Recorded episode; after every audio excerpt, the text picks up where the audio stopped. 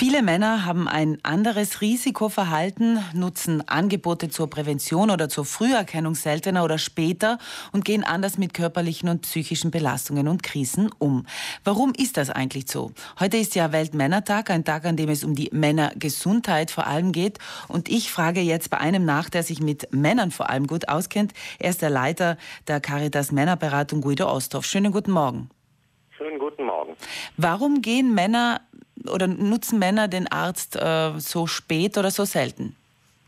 Ja, das ist eine gute Frage. Also das Wichtigste wäre, Männern zu empfehlen, dass sie wirklich direkt, wenn sie ein kleines Wehwehchen haben, zum Arzt gehen oder auch wenn es ihnen ansonsten nicht gut geht, äh, zur Beratung gehen, zur Männerberatung gehen oder auch zu anderen äh, Männern gehen, wo sie auch Hilfe bekommen können. Was auffällt, ist, äh, dass eben wir Männer eine geringere Lebenserwartung haben.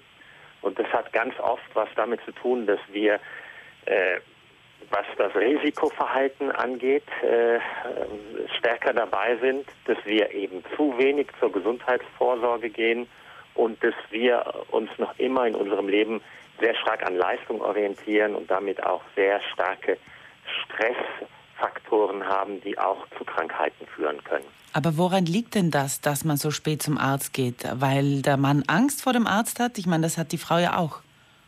Ja, das ist die große Frage. Es hat vielleicht wirklich damit zu tun, äh, dass wir Männer noch immer eher an unsere eigene Stärke glauben, noch immer so dieses mythologische Bild des lohnsamen Cowboys haben, dass wir alles äh, alleine auch hinbekommen und keine Hilfe brauchen, dass es uns viel schwerer fällt, nach Hilfe zu fragen, als äh, das äh, möglicherweise bei den Frauen der Fall ist. Und das ist natürlich sehr, sehr schade und es ist wirklich nur zu ermutigen, äh, dass äh, eben auch Männer äh, sich in den verschiedensten Situationen des Lebens auch Beratung holen und sich helfen lassen. Auch manchmal über Freunde im Übrigen. Das muss nicht immer ein Profi sein. Mhm. Welche typischen Gesundheitsprobleme hat denn der Mann? Wir haben gerade vorhin vom Stress gesprochen.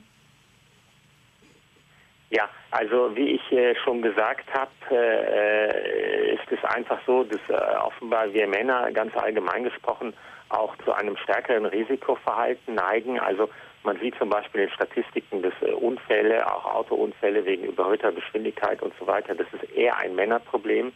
Man sieht auch zum Beispiel Suizidalität, äh, also vollzogene Suizide äh, kommt viel, viel häufiger bei Männern vor als bei Frauen vor, auch bei älteren Männern ganz oft. Auch da äh, gibt es die Überlegung, dass das was damit zu tun hat, dass äh, die Männer an der Stelle äh, irgendwie festgestellt haben, sie können ihre Lebensziele, ihre zu hoch gesteckten Lebensziele nicht erreichen und deswegen frustriert sind. Manchmal hängt es auch damit zusammen, dass äh, Depression nicht schnell genug erkannt wird bei einem Mann. Es gibt Studien dazu, die sagen, äh, dass äh, eben die Symptome bei Depression bei Männern eher in Richtung auch Aggression als in Richtung äh, Niedergeschlagenheit gehen können und dann kommt man auf ganz andere Gedanken und äh, der behandelnde Arzt kommt dann auch nicht so schnell darauf, dass eigentlich im Hintergrund eine Depression ist und es eine ganz andere Hilfe braucht. Sie haben ja gesagt, Männer sollen lernen, Hilfe zu holen. Hat das aber auch damit zu tun, dass sie es eben nicht oder zu wenig tun, weil sie sich dann Schwäche eingestehen würden?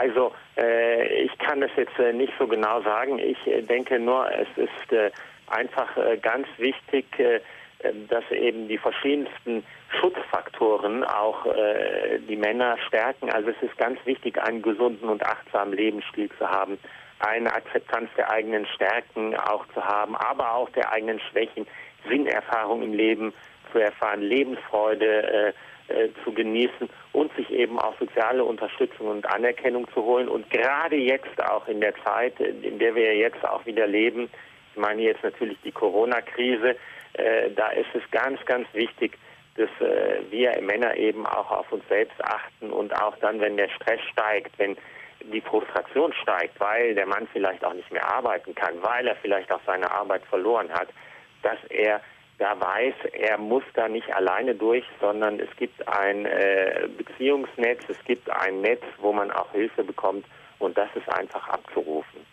Herbert Grönemeyer singt ja schon in den 80er Jahren äh, das Lied Wann ist äh, der Mann ein Mann? Wir haben oft mit den Klischees zu tun, starkes Geschlecht, schwaches Geschlecht. Der Mann hat sich ja in den letzten Jahren auch sehr verändert, beziehungsweise die Rolle des Mannes. Ja, genau, das ist, glaube ich, auch ganz wichtig, äh, dass wir Männer, die wir zunächst einfach nur so die Idee hatten, wir müssen leisten, leisten, leisten, arbeiten, arbeiten, arbeiten, wir haben eigentlich mit dem Haushalt und der Familie nichts zu tun, dass sich da natürlich kolossal was in den letzten Jahrzehnten verändert hat, zum Glück.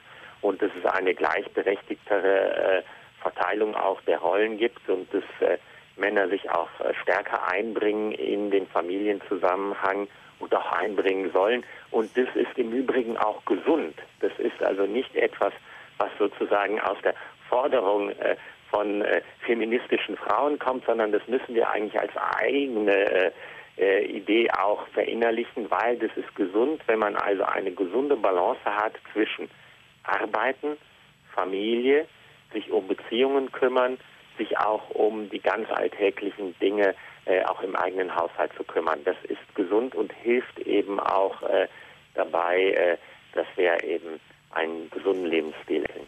Es heißt ja immer, Frauen tun sich leichter, vor allem in Krisensituationen. Ähm, ist das Ziel der Männerberatung, der Caritas, auch jenes, den Männern zu helfen, mehr sich auszutauschen, miteinander zu reden, was Frauen ja eh schon vielleicht häufiger machen als Männer? Genau, es geht uns darum, äh, dass wir einfach gemeinsam auch mit den Männern an äh, Identitätsfragen arbeiten, an Beziehungsfragen arbeiten, am Vatersein arbeiten, auch mit Männern arbeiten, die sich vielleicht verändern wollen, die aber gesehen haben, dass diese Veränderungen einfach schwierig sind äh, und sie das alleine nicht schaffen, die können ganz gerne zu uns in die Männerberatung kommen und sich an uns wenden, telefonisch äh, und auch persönlich.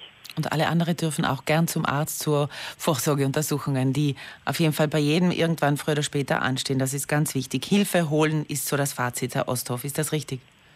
Ja, genau. Das ist äh, ganz, ganz wichtig. Und äh, wie gesagt, äh, einfach ganz, ganz wichtig, die Botschaft ist, nicht alleine durch den Stress durchzugehen, sondern immer zusammen. Es gibt auch ein schönes afrikanisches Sprichwort, gemeinsam komme ich weit, alleine bin ich vielleicht am Anfang schnell, aber dann geht es nicht weiter. Genau. Vielen Dank für diese Informationen. Guido Osthoff, Sie sind der Leiter der Caritas Männerberatung und heute ist der Weltmännertag. Da geht es jetzt im, im Spezifischen um die ja, Männergesundheit. Vielen Dank, wiederhören.